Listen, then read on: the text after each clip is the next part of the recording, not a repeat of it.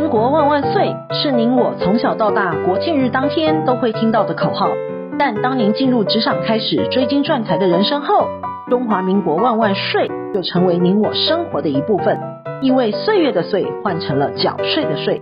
纳税是人民的义务，但节税是您我的权利，所以唯有正面对战，才有博胜的机会。聪明的您，就是要有强大的应税智商。每周二与五，Cindy 都会与您在空中一起练睡功，也欢迎大家持续练功。听众们，大家好，欢迎回到想睡的单元。本周的新闻重点有五则，提供重点摘要给您。第一，小心踩雷，报税常见错误不要犯。第二，去年有海外所得、配息交易所得或损失两种要分开报。第三，不争不抢，财富传承及早规划。第四，关于遗产继承，律师发自内心的小提醒。第五，税务小常识，没有收到税额试算该怎么做呢？第一，小心踩雷，报税常见错误不要犯。五月所得已经开始申报了，在申报时要注意留意以下的问题。首先，在申报方面，民众在年度中登记结婚或者是离婚，在办理当年度综合所得税申报时，可以自行选择分开或者是合并申报。若为分居的状况，需要符合特定的条件，包括法院宣告改用分别财产制。或者是家暴、取得保护令等情况，才可以分开办理。除了上述情况之外，纳税人与配偶均应该要合并申报。也有人会问，请问我同居的密友是否可以列报减除呢？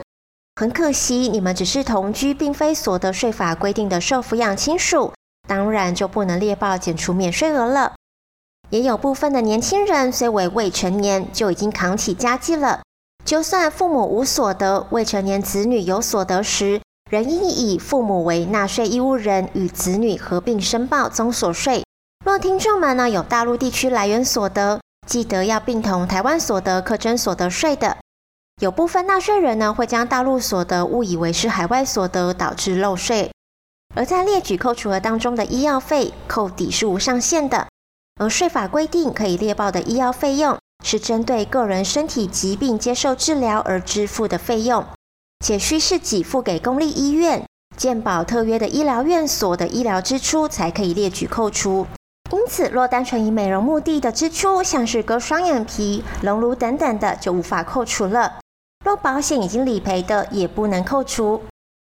今年未上市股票交易恢复计税，不过为了扶持新创，交易高风险新创未上市柜股票仍可免计税。但需符合特定的条件。第一种呢，需申请核定，主要是向经济部工业局申请。公司设立登记未满五年且符合特定条件，就能提出申请。第二种是只要依柜买中心创柜板管理办法规定，并符合特定条件登录创柜板者，就被视为高风险新创事业。第三种呢，若符合产创条例天使投资人条款所规定的高风险新创。在公司设立两年内，个人交易其股票也可免计入最低税负。第二，去年有海外所得、配息、交易所得或损失两种要分开报。高资产人士在海外置产要留意投资损失的报税规定。股票、不动产虽然都是常见的投资项目，但特别是海外投资所获的利息，在报税时分开计算所得的。不能跟其他买卖交易损失盈亏互抵，而海外财产交易所得的计算，是以交易时的成交价额减除原始取得的成本及因改良、取得及移转该项资产而支付的一切费用后的余额为所得额。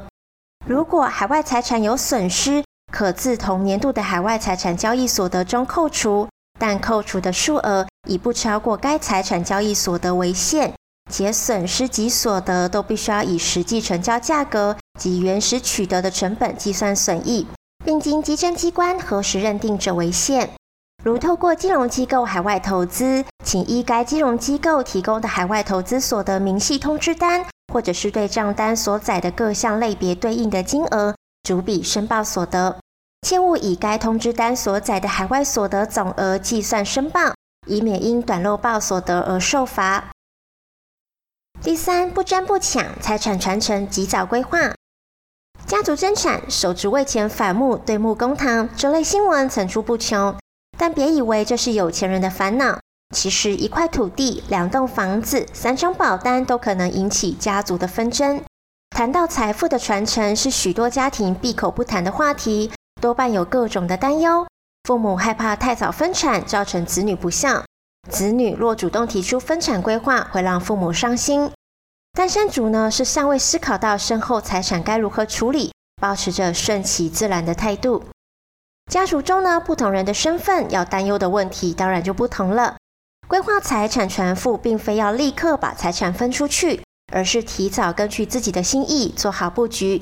以父母辈而言，可以预立遗嘱，把财产先保留在手上，让子女了解，若有弃养的状况，父母可随时调整遗嘱，做好财产分配的比例。